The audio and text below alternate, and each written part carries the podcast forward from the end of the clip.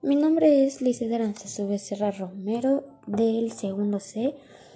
Y bueno, primero voy a leer uno de los subtemas y luego responderé este lo que fueron las causas políticas, sociales, económicas y culturales de la crisis de la Nueva España que provocó la independencia y cómo se desarrolló la idea de nacionalismo entre los criollos y por qué fue importante para la independencia. Mm, primero yo voy a leer los antecedentes culturales. Y bueno, el reformismo borbónico también trajo consigo las ideas de la ilustración, el racionalismo y la libertad de pensamiento.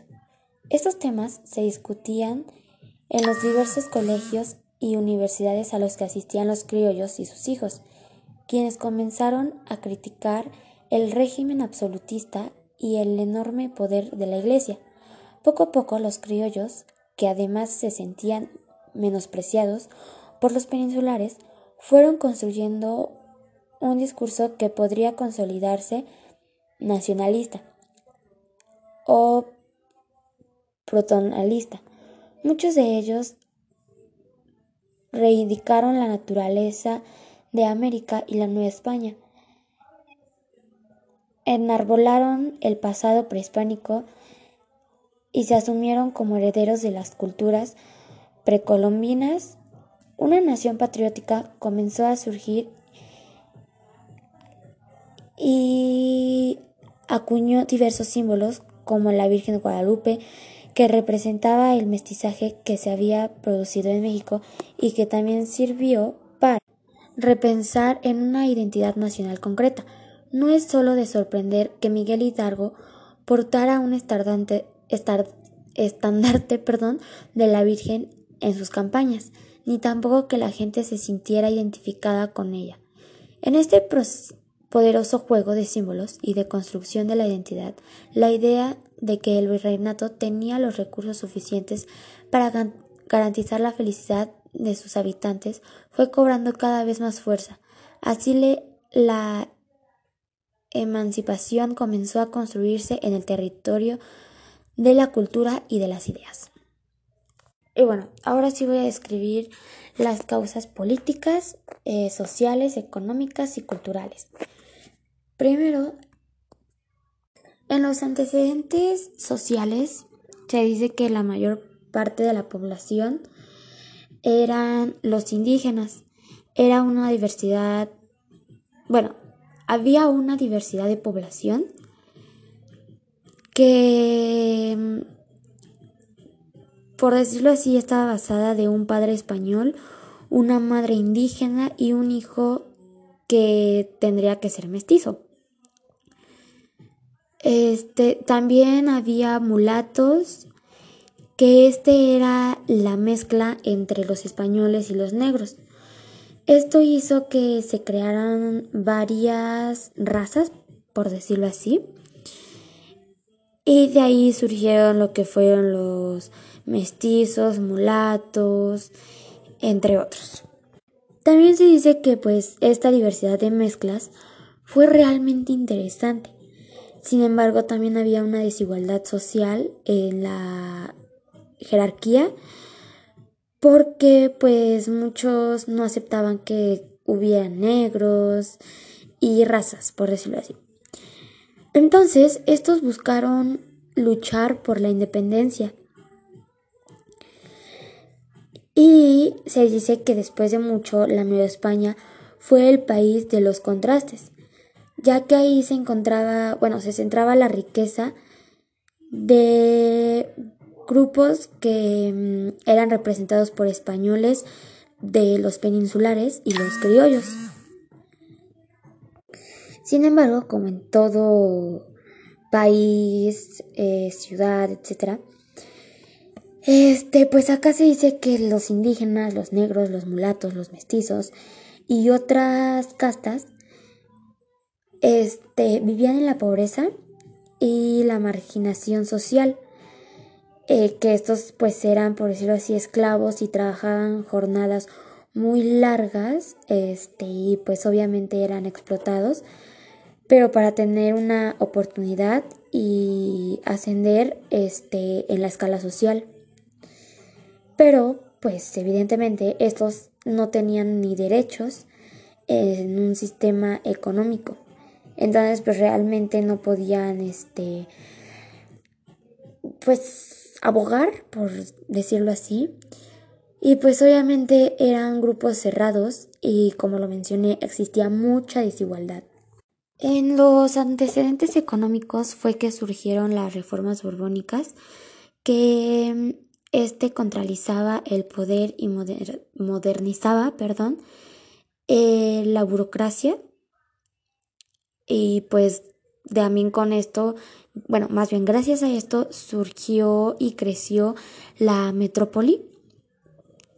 Este, pues realmente en la corona española se tuvieron que extraer recursos y también por eso llegó lo que fue la crisis política y económica en la corona española, obviamente.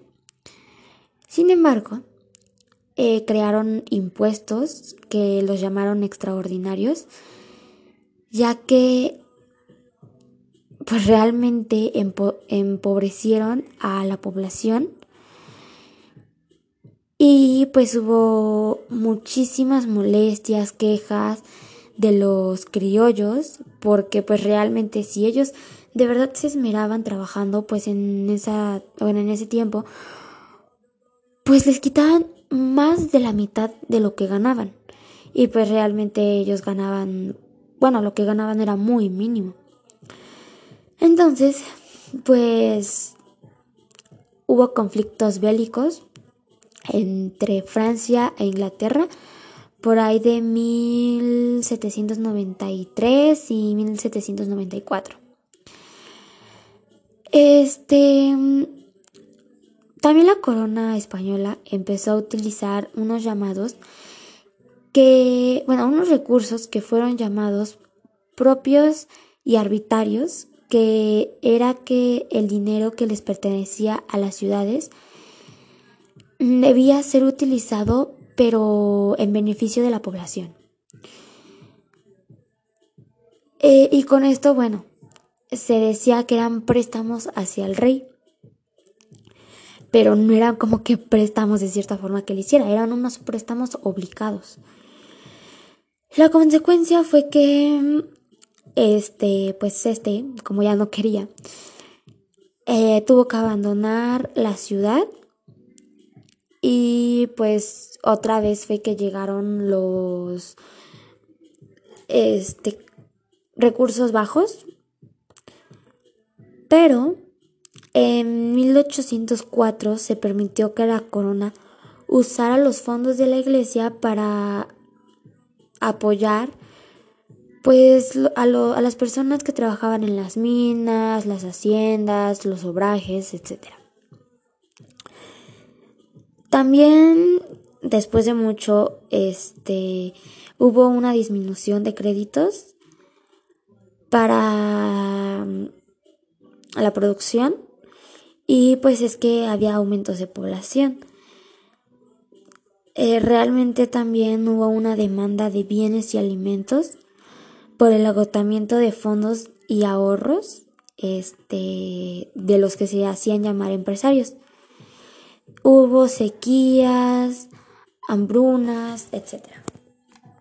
Y bueno, en los antecedentes políticos todo se unía. Era, surgió o ya se pensaba la ilustración, el liberalismo, eh, un contrato social, la democracia, hubo conflictos, eh, se intentaron independizar, etc.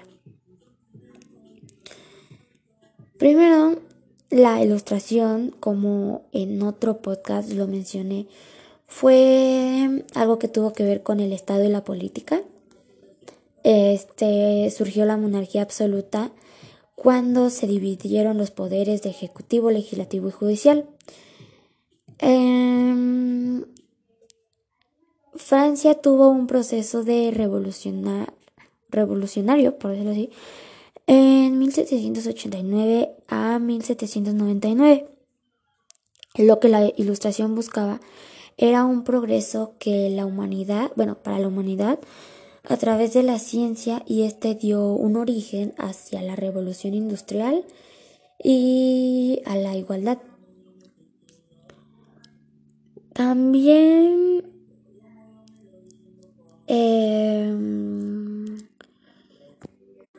se dice que mm, contemplaron la situación que tenían los criollos y por ende los, los criollos tuvieron un cargo en el gobierno como funcionarios españoles quienes trataban de mejorar este, una recaudación fiscal y pues ese proceso generó importantes aumentos en la política y en lo social. Y bueno, en los antecedentes culturales también estuvo el reformismo borbónico, que se basaba de la ilustración, el racionalismo, la libertad de pensamiento, el nacionalismo, eh, la Virgen de Guadalupe, el mestizaje, etc. Este criticaba el régimen absolutista y el poder de la Iglesia, construyendo un discurso, por decirlo así, nacionalista, que también se conocía como protonacionalista. Este, bueno, la nación patriótica comenzó este con diversos símbolos que fueron la Virgen de Guadalupe, que este representaba al mestizaje en México y también se dice que Miguel Hidalgo, bueno, que era una identidad nacional, por decirlo así, y que no solo fue para que Miguel Hidalgo lo portara como un estandarte, ¿no? Ni para que se sintieran identificados, sino que la idea era representar los símbolos y que el virreinato tenía los recursos suficientes para que se garantizara una felicidad eh, para todos los del pueblo, en la cultura, etc. Y también surgió la autonomía económica.